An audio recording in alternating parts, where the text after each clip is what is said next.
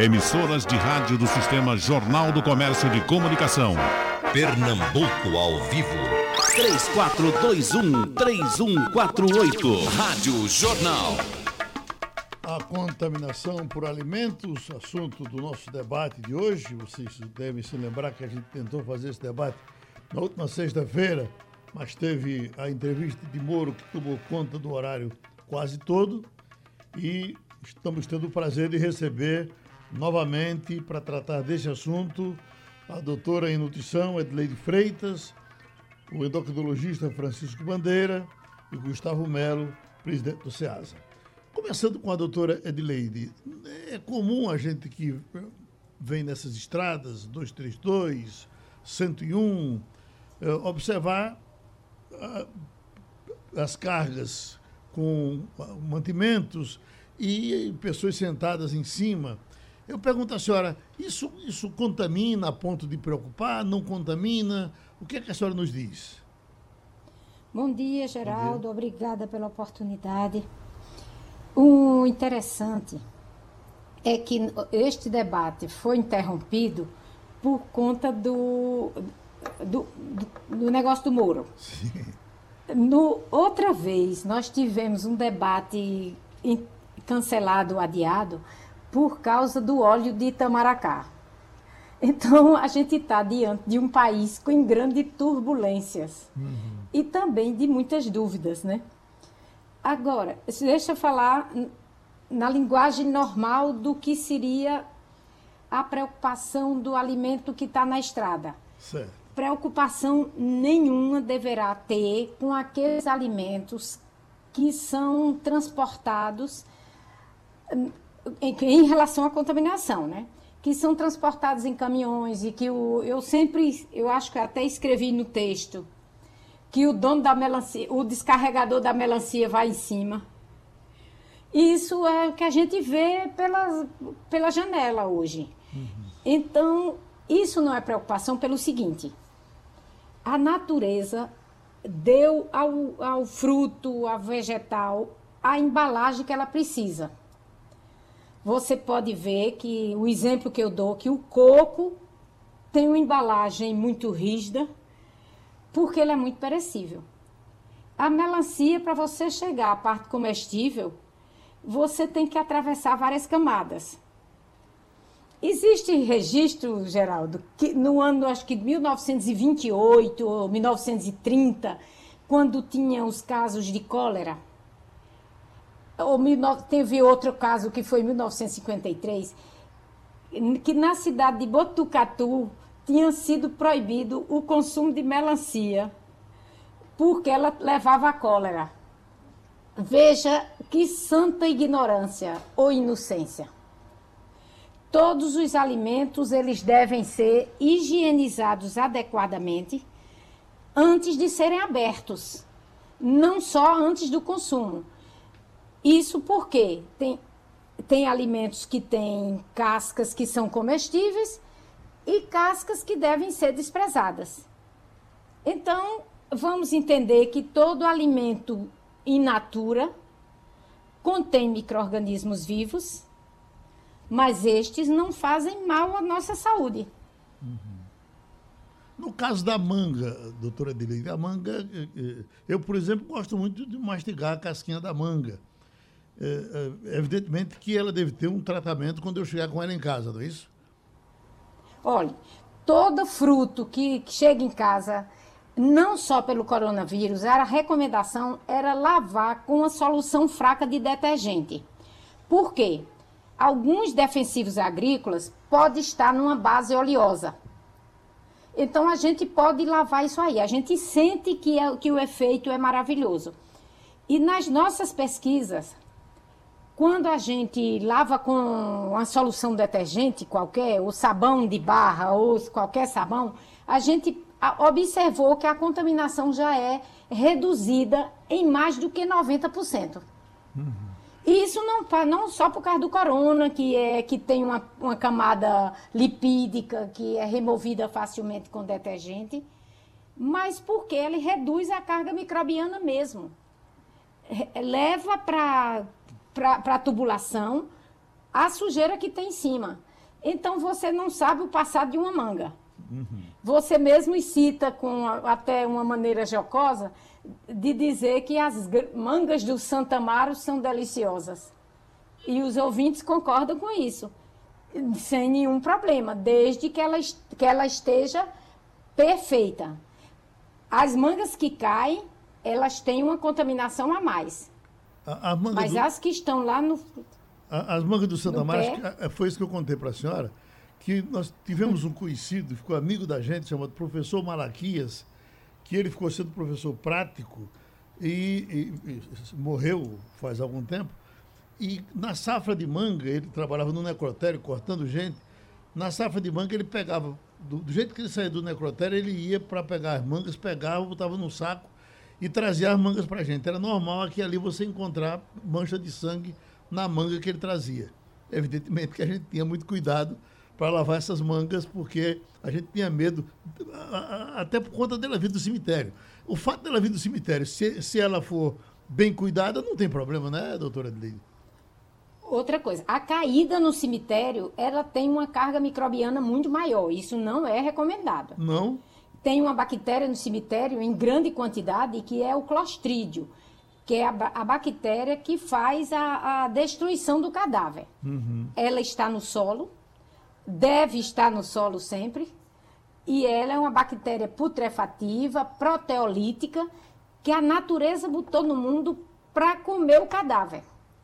Puxa. E daí a gente tem que ter essa preocupação a mais. Mas a fruta que está lá no pé, colhida com um equipamento adequado, ou subida, ou o que foi subida para tirar, então isso, isso não tem nenhum problema. Agora, independentemente de onde ela vem, tem que lavar com água e sabão e botar e não é o, é ir botar na solução de água sanitária se precisar. Hum, eu, a senhora do interior, Geraldo, vou falar sobre. A senhora do interior, não sei se, essa curiosidade que eu, que eu tenho, a senhora do interior, e eh, a gente já falou que a gente no interior consome muita caça, já foi mais, hoje é, é bem menos, mas eh, por exemplo, com relação tem o tatu e tem o peba.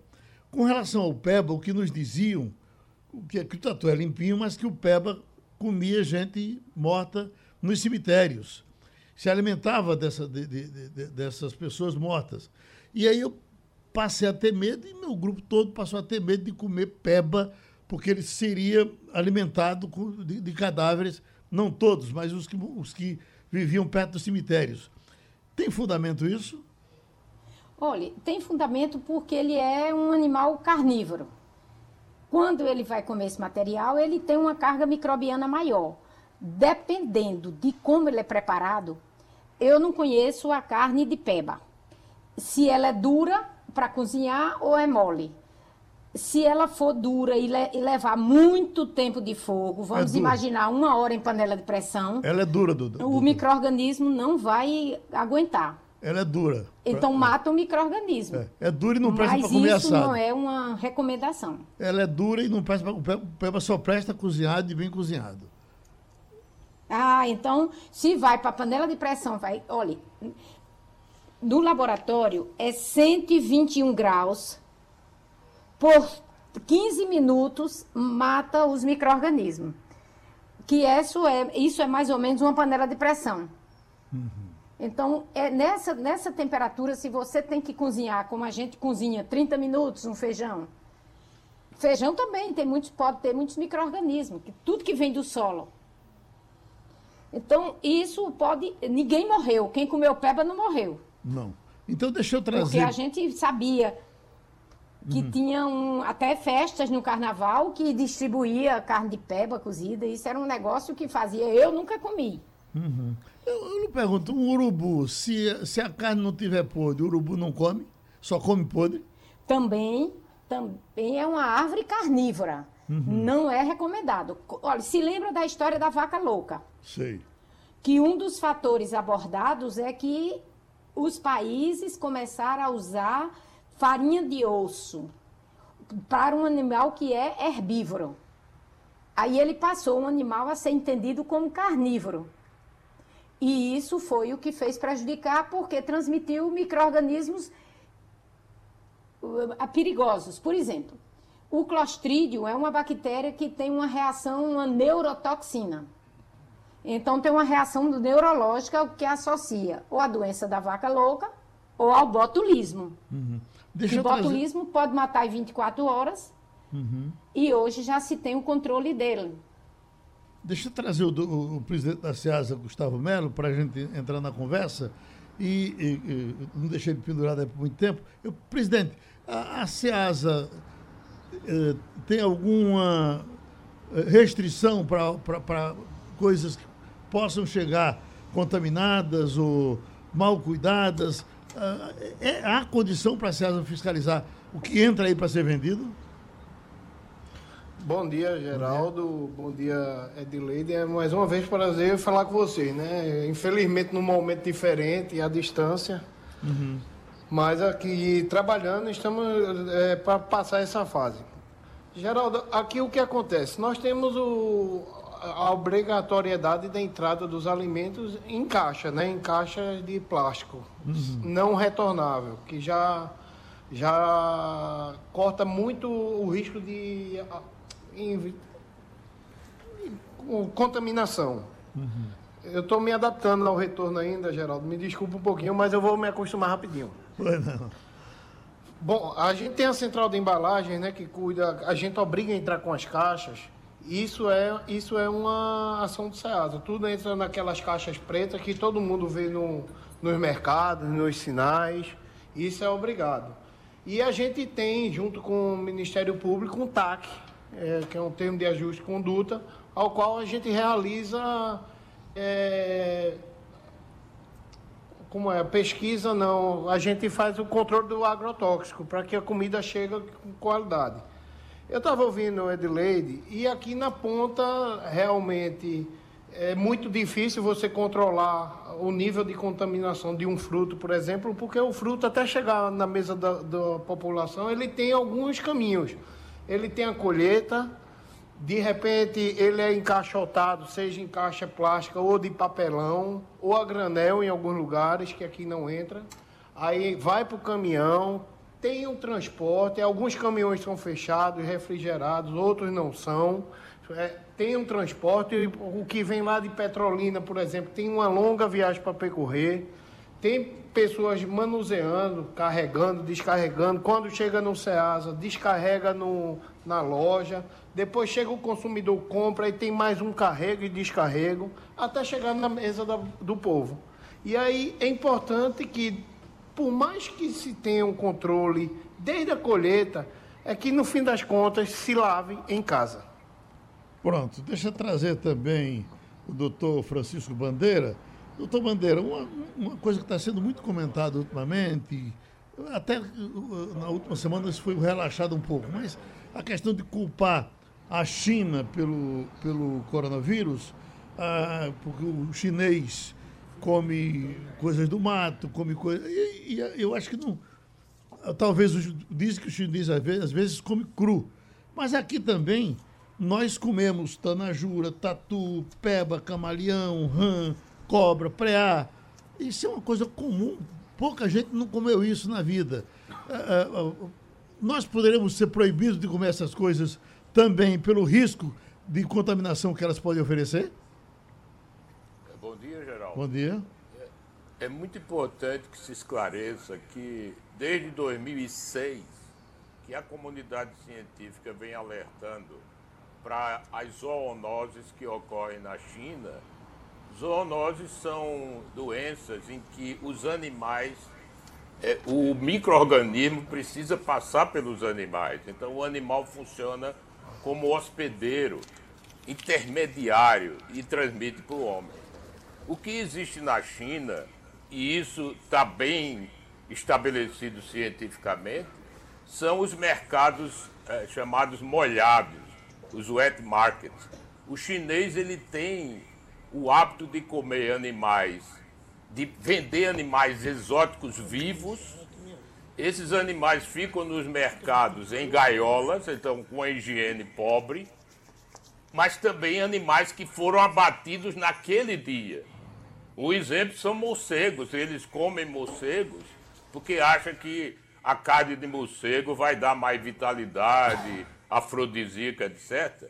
Então, eles são abatidos naquele dia. Este convívio de muita gente, como a, a China é um país muito populoso, e é, isso é cultural, existe em várias cidades do sul da China, esse convívio de animais exóticos com os seres humanos fez com que algumas viroses que eram restritas aos animais sofressem mutações e passassem para os seres humanos. O primeiro surto de coronavírus, que não é este, em 2003 e depois em 2012, essa é uma grande hipótese. E por que, que não ocorre fora da China? Porque isso é uma característica da China. Nós não temos essa cultura de vender animais na feira exóticos.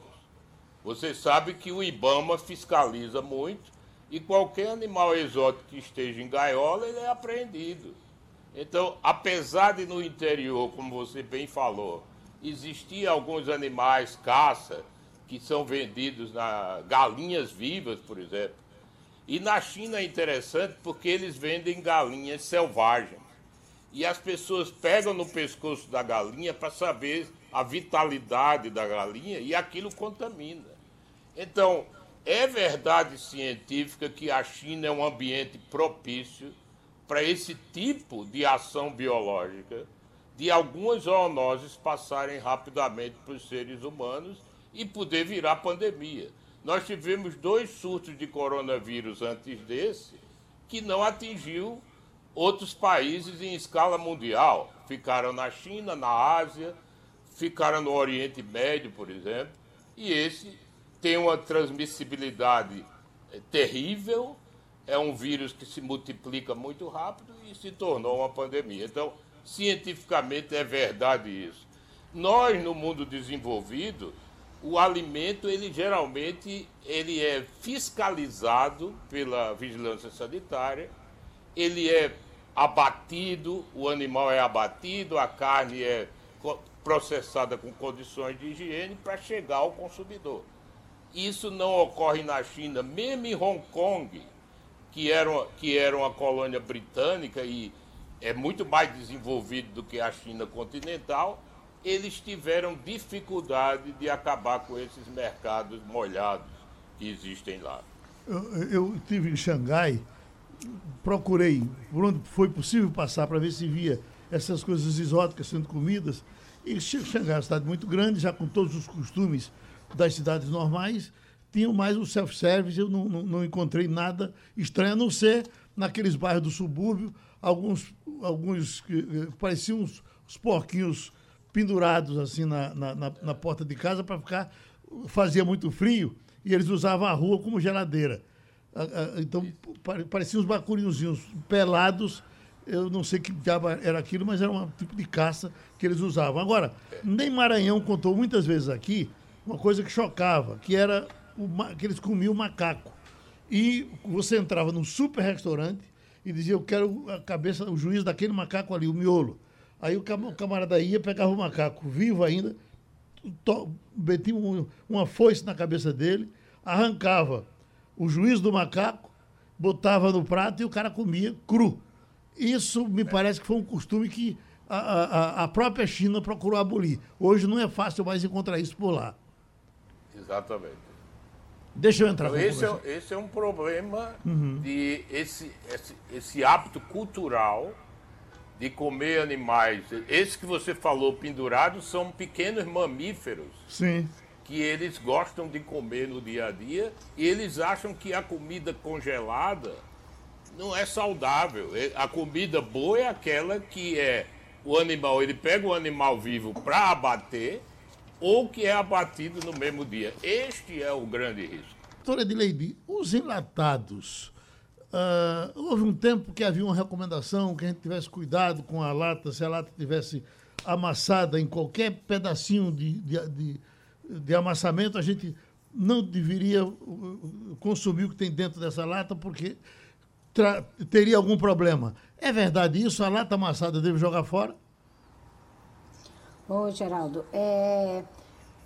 primeiro eu queria terminar a preocupação que você tem com Tanajura.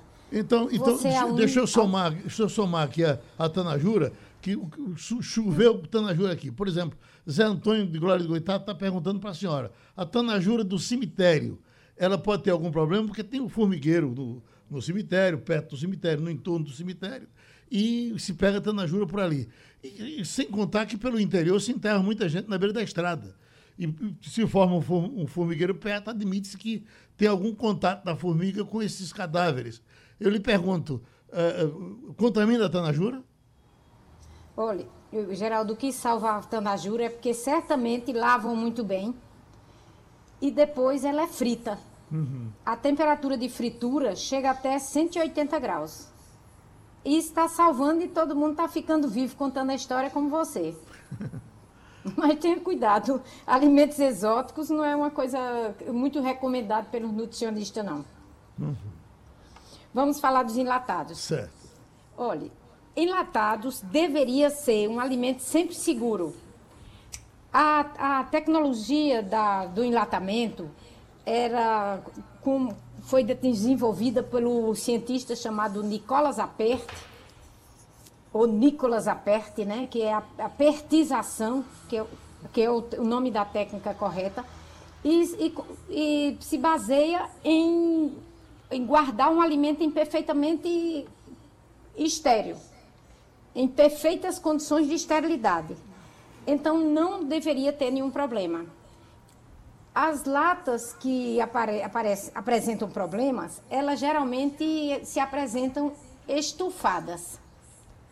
Então, as latas estufadas a gente não deve usar de jeito nenhum, porque você tem lá dentro um microorganismo produtor de gás, e dentre os produtores de gás pode ter o clostrídio, que é um perigoso. Exatamente por isso que foi determinada a utilização do conservante nitrato. Produtos embutidos de carne contêm nitrato. E esse nitrato, para grande consumo, ele é cancerígeno. Só que aí você fala do alimento do, da lata amassada. O princípio da lata amassada é o seguinte: ela, quando você amassa, você forma um microfuro na vedação e porque você vai faz uma pressão de dentro, de fora para dentro e, e gera um furo.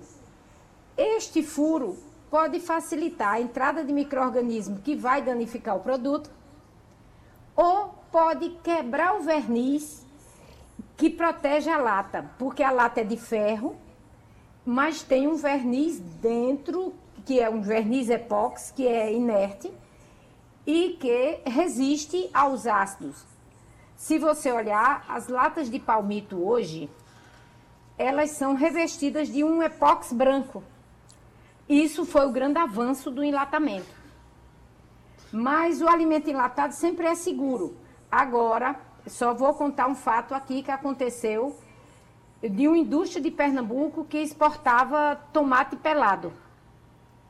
E essa exportação deu problema nos Estados Unidos, quando houve o desenvolvimento de um, de um composto que não tinha cheiro, nem tinha aroma, não tinha aroma, nem tinha modificação da cor, nem da textura do produto, mas tinha modificação de sabor. Quando se foi pesquisar, a indústria teve um grande prejuízo porque exportou esse produto e ele não foi aprovado nos Estados Unidos. Daí esse produto tinha que ser devolvido. Como os Estados Unidos disse, venha buscar seu lixo. E eu considero que essa é a causa. Isso foi nos anos 90, eu trabalhei nessa pesquisa para saber e eu descobri que tinha uma bactéria altamente resistente dentro desse enlatado. E considero que foi a causa da falência dessa empresa. Uhum porque eles tiveram que transportar o lixo de volta. Foi quando eu tive a oportunidade de analisar as latas e vi que era uma, uma bactéria que alterava o sabor, que era uma bactéria altamente, diz assim, é um clostídeo estearotermófilos. ou uma bactéria termodúrica que resistiu à temperatura inadequada usada pelo, pelo produto. Isso para os estudantes universitários entenderem que foi a simples modificação da lata pequena para a lata grande. Mudaram a lata e não mudaram a tecnologia. E isso é que eu cheguei a chegar ao fim dessa pesquisa e publiquei até esse artigo numa revista em 1980, 1990. Presidente Gustavo, da, do SEASA, o, às vezes ele procura no SEASA e vem a informação, ele está no matadouro tal, matadouro de, de Quipapá, está no matadouro de Paudalho. Ah, qual é a, a, a, ação da SEASA? A SEASA tem, toma conta de matadouros também, é? Geraldo, o SEASA é o Centro de Abastecimento e Logística de Pernambuco, né? É um grande braço do governo do estado. Uhum. A gente cuida de quatro matadouros hoje, é, Paudalho, Itambé, Ribeirão e Escada, e estamos abrindo aí num, num, prazo aí de 20 a 30 dias o de Quipapá. São quatro matadouros públicos que abatem muito, muitos animais. É, o de Paudalho mesmo abastece cerca de 25 cidades ali da região. Uhum. Somados esses quatro matadouros, Geraldo, nós somos responsáveis pela proteína animal de cerca de 90 cidades do estado de Pernambuco. E muita gente que escuta acha que o SEASA é uma grande feira, mas não é não. O SEASA tem uma operação que vai muito além das portas do SEASA. A gente cuida de matadouro, a gente, a gente fornece alimentação aos presídios, é uma logística muito pesada. Só para você ter ideia, Geraldo, são 90 mil refeições por dia de presídio. São 30 mil é, presos, mais ou menos. Isso aí, vezes 3, né? Dá 90 mil refeições por dia. A gente abastece e fornece as escolas do sistema estadual de educação, né? A gente são perto de mil escolas, é, levando proteína, levando hortifruti, enfim. Fazemos também silo portuário, que é a silagem lá dos grãos no Porto Recife. Enfim, é uma âncora, uma, uma, um braço do governo onde chega diretamente na população com a qualidade. Agora, e a segurança desses matadouros no termos, em termos de alimentação? Uh, o, o, o, o, senhor garante pelo porco, por exemplo, que eu, que eu comprar no matadouro da, dirigido pela SEASA? Garanto 100%, Geraldo. Todos os. E desafio qualquer um a fazer qualquer visita nesses matadouros que eu lhe falei. Digo isso porque eu não mato é, bicho por matar. Tem lá tem veterinário, tem fiscal da Dagro, que, que dá o certificado da qualidade higiênica da, da alimentação. Uhum. Doutor Francisco Bandeira, a questão da proteína o teor de proteína que eu tenho, a gente sempre acha, o leigo sempre acha que a, a, a, o bicho pegado no, no chiqueiro, matado na frente da gente, ele tem a carne mais forte, tem mais proteína do que o que está congelado, do que o que está resfriado. E, essa é a minha pergunta para o senhor. O teor de proteína de uma carne latada, por exemplo, é uma carne de charque comprada eh, com boi, boi matado há um, há um bocado de tempo o teor de proteína é o mesmo daquele que a gente mata na hora e come? Sim, Geraldo.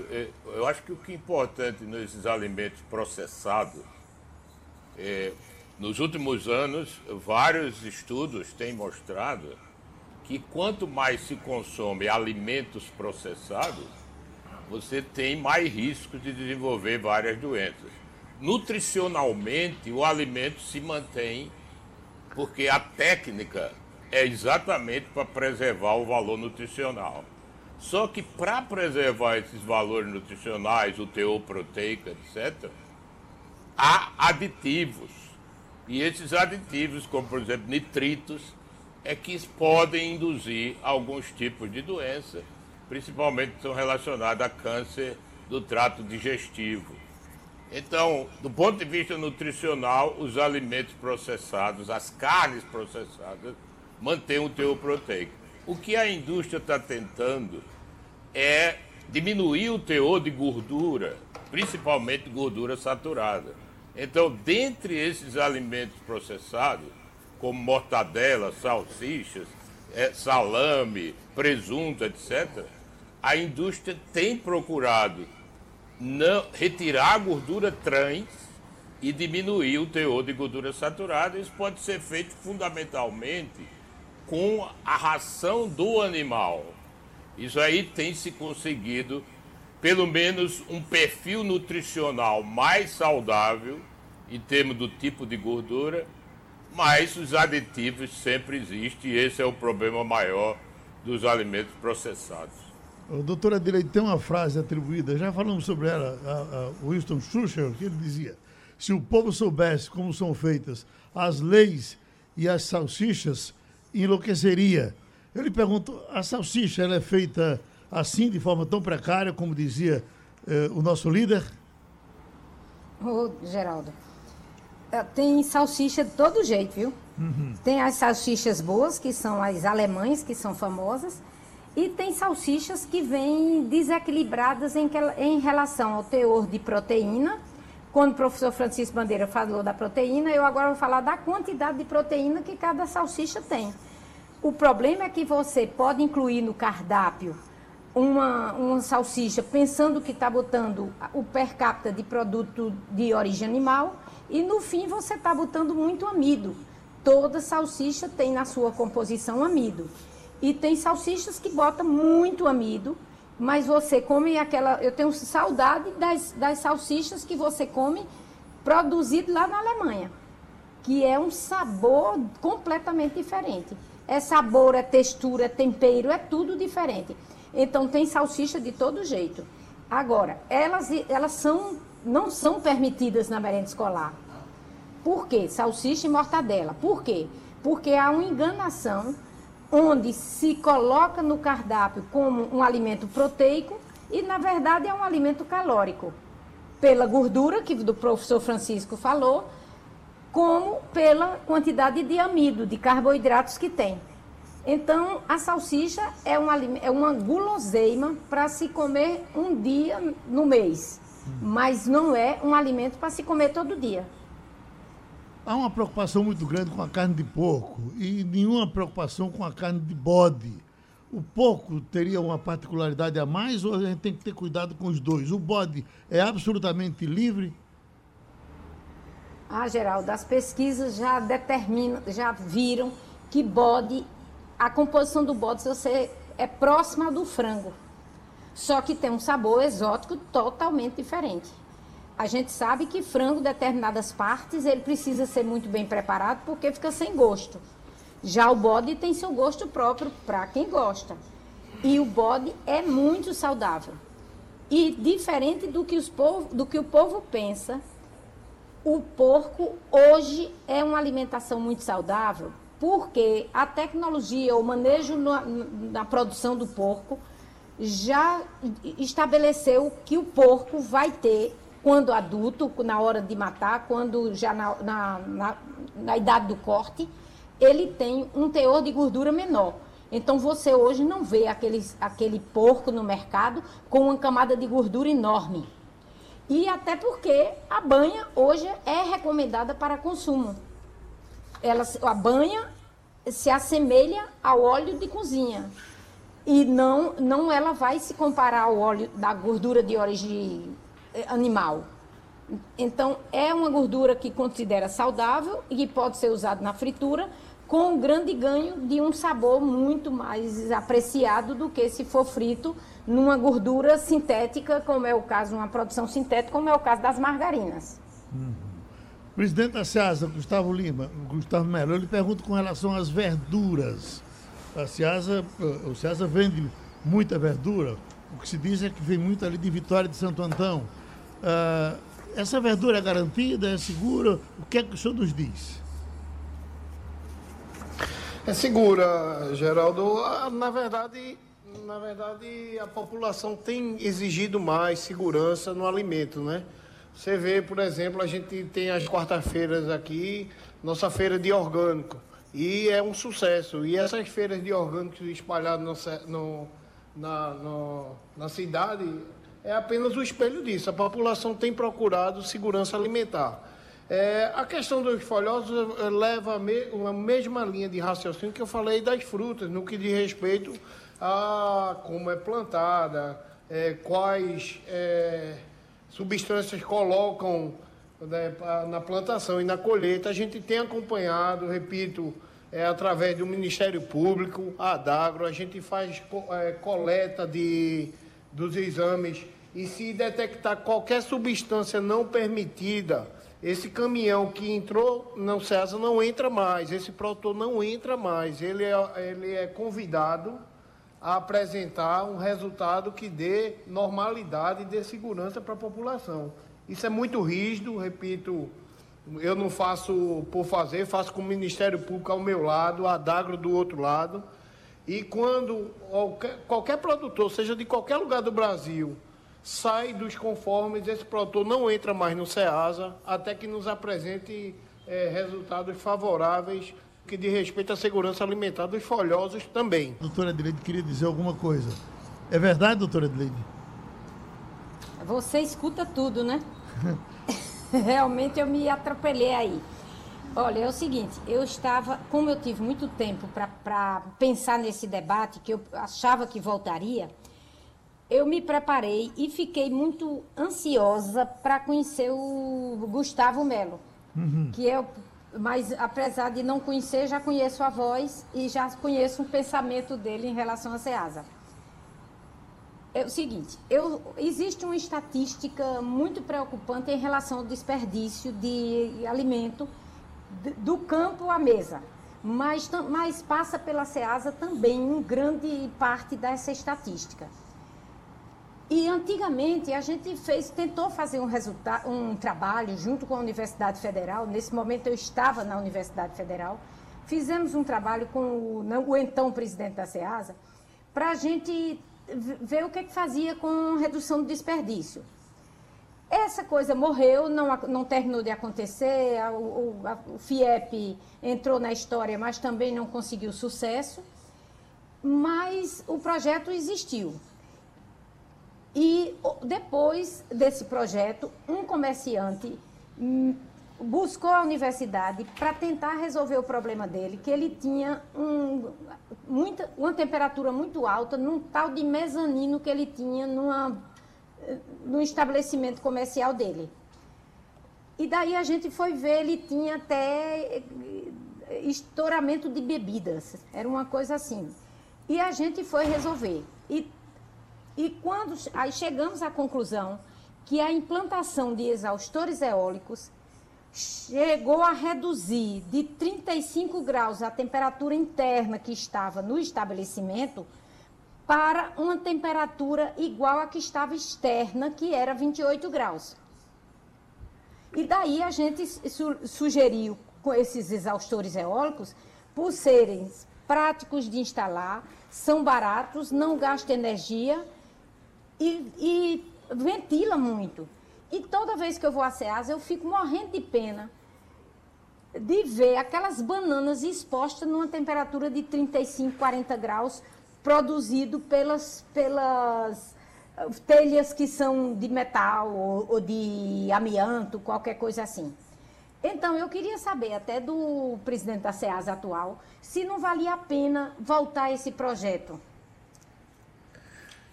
Edileide, é, Primeiro que é um prazer você é, ter a vontade de me conhecer e eu tenho vontade de lhe conhecer a partir de hoje também. E toda ideia válida que possa ajudar a sociedade é, vai ser bem-vinda. Eu depois eu vou pedir para que a produção passe para você meu celular e voltamos a falar assim que essa confusão passar para você nos fazer uma visita aqui.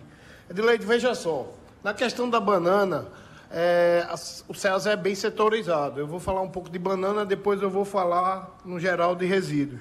A questão da banana fica a, a olhos nus, a essa exposição da banana nas plataformas. Mas aqui, você conhecendo o César, você sabe que aquela plataforma ali já é de carrego e descarrego. 90% dos comerciantes de banana aqui hoje tem câmera fria.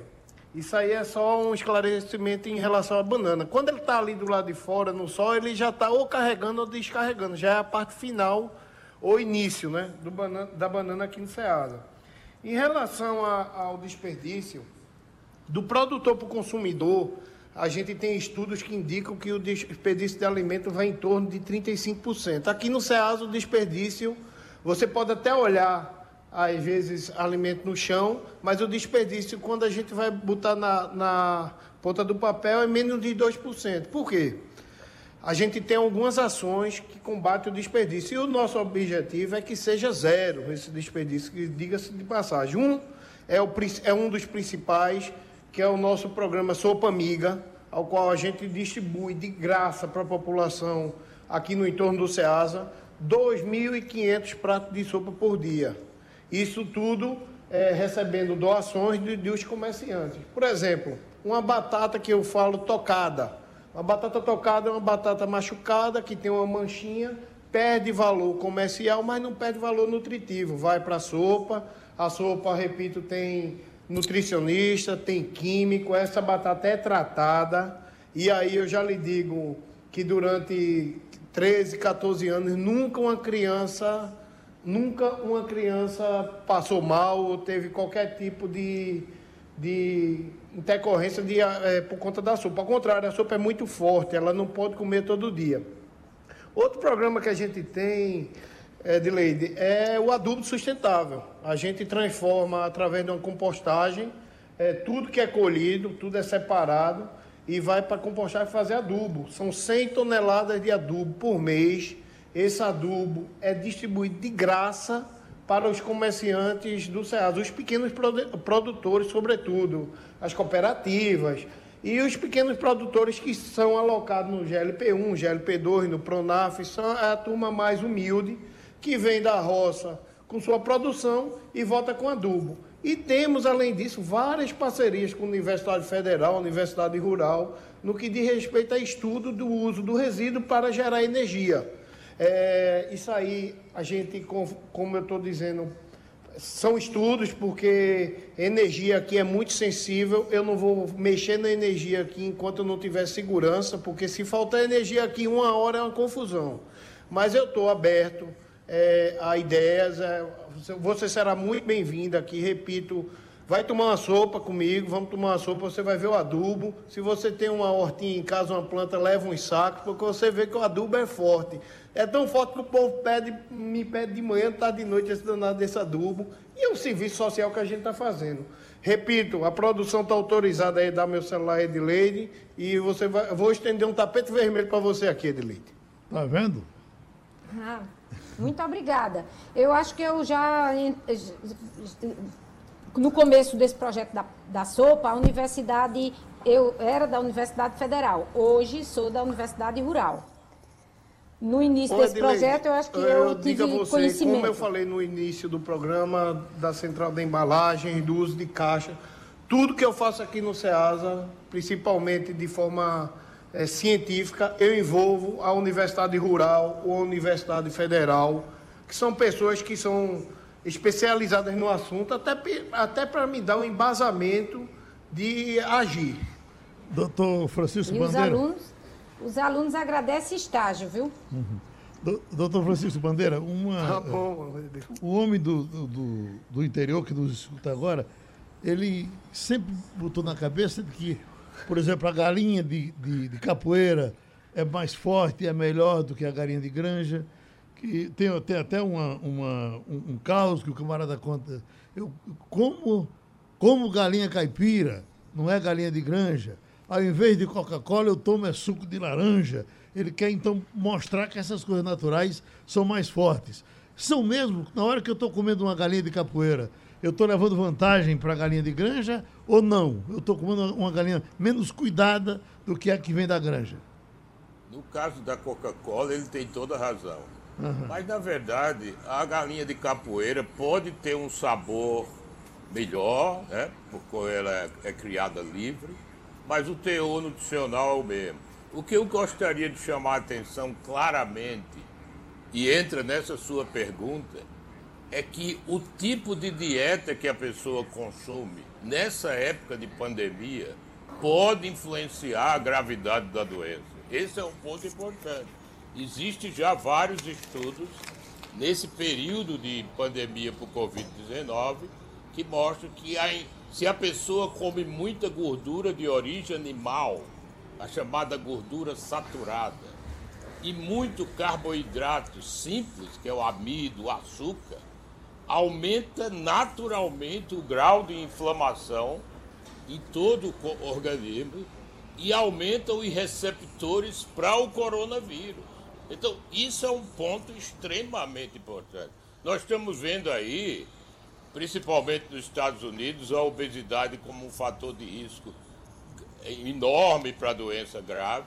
Então, quanto mais saudável a dieta for, em termos de carboidratos complexos e baixo teor de gordura de origem animal, dando preferência à gordura de origem vegetal, menor inflamação sistêmica, menor produção de receptores para o vírus. Isto é um ponto extremamente importante que a população precisa saber. Doutor Bandeira, o coco, eh, água de coco está sendo muito fácil de consumir no Recife nesse momento. Eu não sei se está na, na safra do coco. O que eu sei é que eu estou comprando um coco por um real. Chegou até três reais um tempo desse. Um coco por um real, água saborosa, gostosa. Se eu só tomar água de coco na minha vida, eu morro? É, não vale a pena, porque água de coco tem sacarose. Então, o que nós sabemos é que o consumo regular de sacarose e glicose aumenta o risco de diabetes, mesmo que não interfira no peso. Então, e além do mais, o consumo exagerado de água de coco pode levar a síndrome metabólica.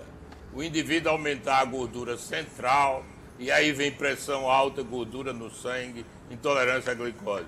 Então, água de coco não é proibido, mas não pode ser em excesso. Tem que ser um controle moderado. Voltando à galinha de capoeira, a galinha de capoeira tende a ter mais gordura saturada do que o frango de granja, por exemplo. A doutora Adelaide, e a, e a laminha do coco? Se eu comer, pode me fazer mal? Ô, Geraldo, eu só queria complementar aí, professor Bandeira, ele não, não enfatizou o potássio que tem na, na água de coco, Sim. que faz o desequilíbrio entre o sódio. Então, só água de coco direto não pode. É, Tem que dosar com água de coco e outra coisa. Sim. Tem, é, olha, os alimentos têm que ser bem raciocinados em o que comer. Então, é mais uma causa. Eu acho que ele esqueceu, mas é uma coisa bem falada, que é a história do potássio. E a lama do coco é um vegetal. Eu entendo como um, como uma- um vegetal que não é ainda uma amêndoa. Por que não é uma amêndoa? Porque o teor de gordura ainda está baixo. Tem que haver a transformação. Aquela água vai se tornando em polpa.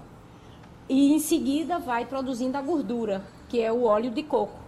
Sei. Mas ele, já no- na laminha, esse teor de gordura é muito mais baixo. Mas tem potássio do mesmo jeito da água. Sei. Mas para comer um por dia, não é, não é 10 cocos no dia. Um dia sim, dia não, não, não vai interferir na saúde, né? Negativamente. Interessante, Geraldo, é que o organismo rejeita. De vez em, ele olha para o coco e não tem vontade de consumir. O, o- o organismo é muito sábio. Você consome água de coco em determinado tempo e diz, agora não, agora eu quero água, não estou com vontade de tomar água de coco. Então, não se deve tomar água de coco, sobretudo aquelas pessoas que tomam medicamentos, às vezes o medicamento até da, da psiquiatria, que tem muito acúmulo, tem muito sódio, eh, feito lítio, outros sais minerais, a água de coco é muito prejudicial. Ô Geraldo, eu queria só esclarecer que não existe relato de aumento do potássio com consumo de água de coco em quem tem o rim saudável ou quem não usa medicamentos que poupam potássio. Quando o indivíduo tem insuficiência renal ou insuficiência cardíaca que usa diuréticos poupadores de potássio, o uso de qualquer alimento rico em potássio tem que ser restrito. Mas no indivíduo saudável, o potássio não vai se alterar com o consumo de água de coco. Se ele, não, se ele tiver Difícil. um funcionando bem. Difícil é testar, né, professor? O coco está em safra, viu, Geraldo? Você falou, Isso não vai de, de interferir. dezembro a maio a safra do coco, é por isso que você está vendo em todo lugar. Aí tá certo. O coco está custando até um real por aí afora, tá ótimo. Deixa eu agradecer aos amigos. a partir da nossa estimada amiga doutora Edileide Freitas, doutor Francisco Bandeira, o prezado presidente do SEASA, Gustavo Melo. Sugestão ou comentário sobre o programa que você acaba de ouvir, envie para o e-mail ouvinte@radiojornal.com.br ou para o endereço Rua do Lima 250, Santo Amaro, Recife, Pernambuco.